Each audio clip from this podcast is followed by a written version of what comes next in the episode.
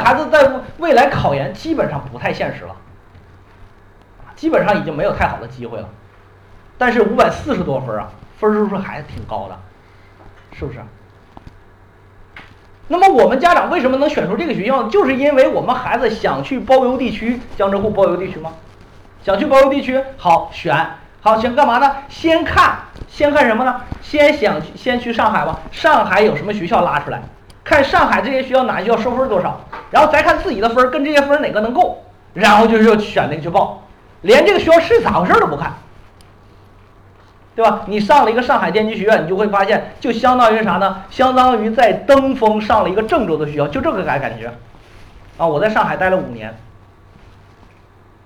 实际上就校就有名嘛，就在在上海俩字儿，因为你们喜欢嘛，但是你们不了解，就把你们忽悠进去了嘛。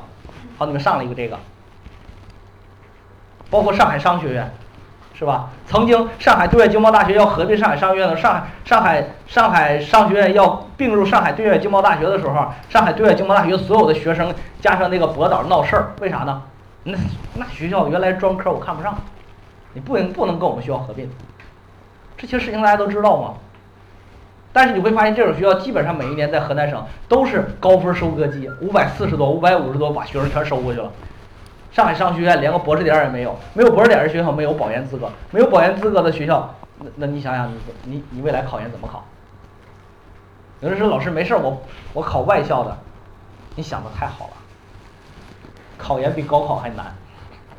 你想想，你你们孩子现在。对吧？你要你孩子要是真的努在大学学了四年之后能考上清华的研究生，我跟你说有这个能力的话，你高考的时候蒙都都能全都蒙对。所以说大家你注意了，真正你想要的是啥？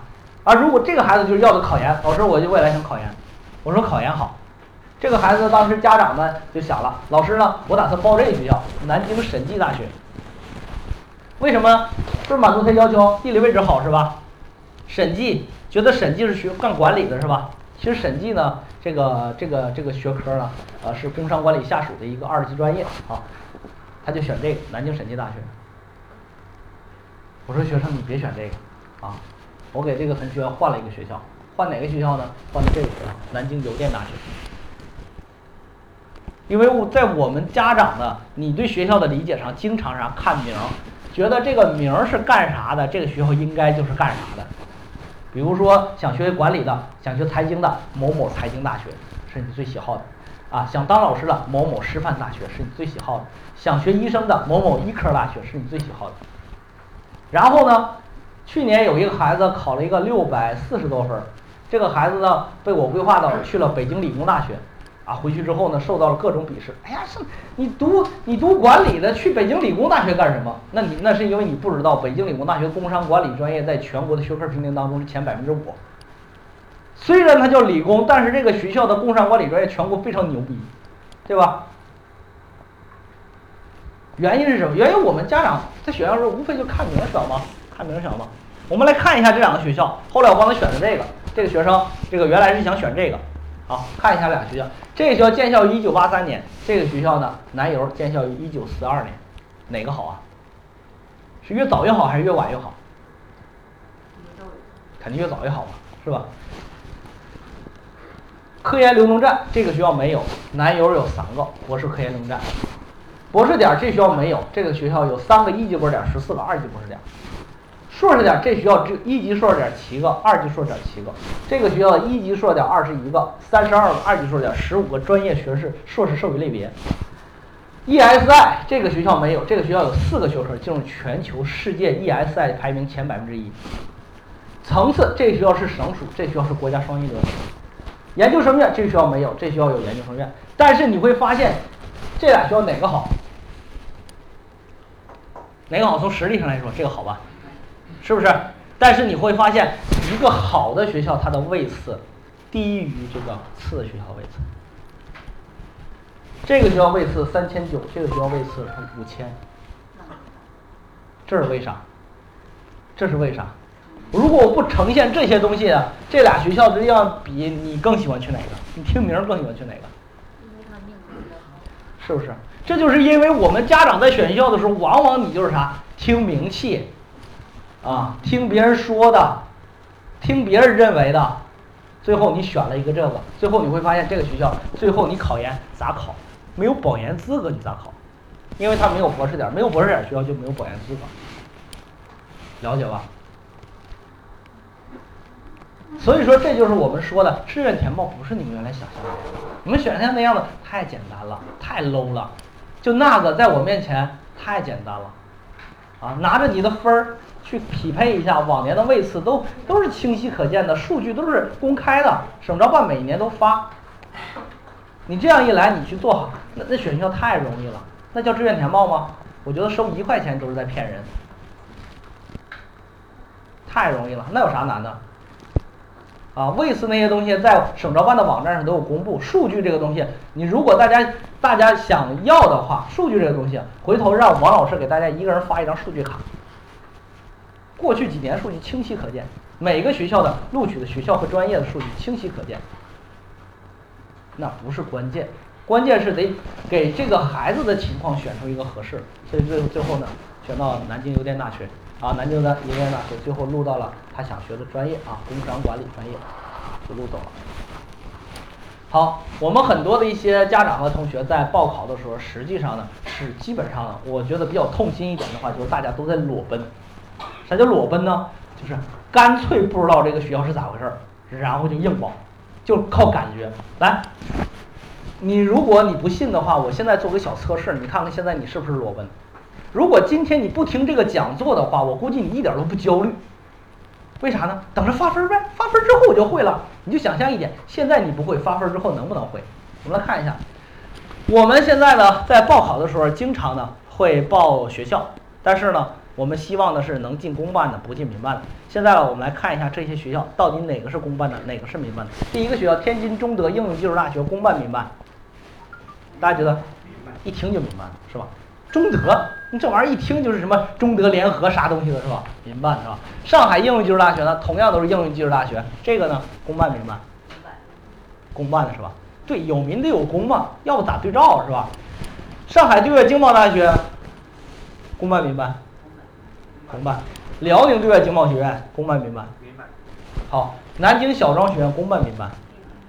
民办吧，一听就是民办，太挫了。武昌工学院公办民办？不说话的觉得他是非男非女吗？承德医学院公办民办？民办。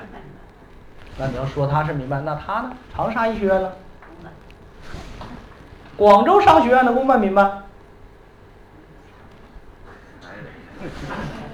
武汉商学院的公办民办，都是商学院。吉林外国语大学公办民办，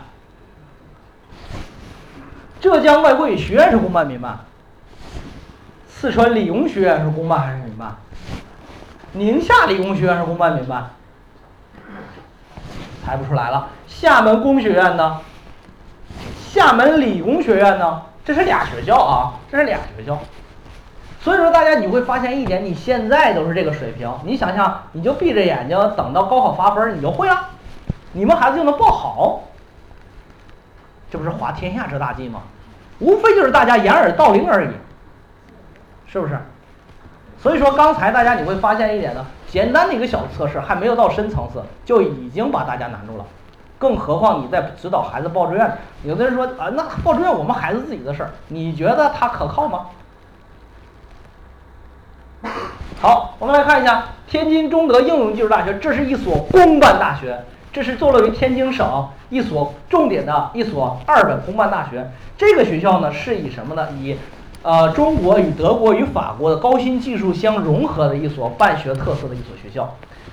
上海应用技术大学公办大学，上海对外经贸大学公办大学，辽宁对外经贸学院是民办大学。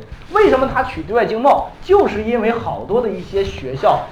他知道我们的考生家长什么喜好，就是喜欢名嘛，名好听，我就靠着他去去起。南京小庄学院，这是一所公办大学，是坐落于南京省南京市一所以建学建校于民国以前的陶行知先生创建的，为了培养江浙沪地区基础教师人才的一所师范大学。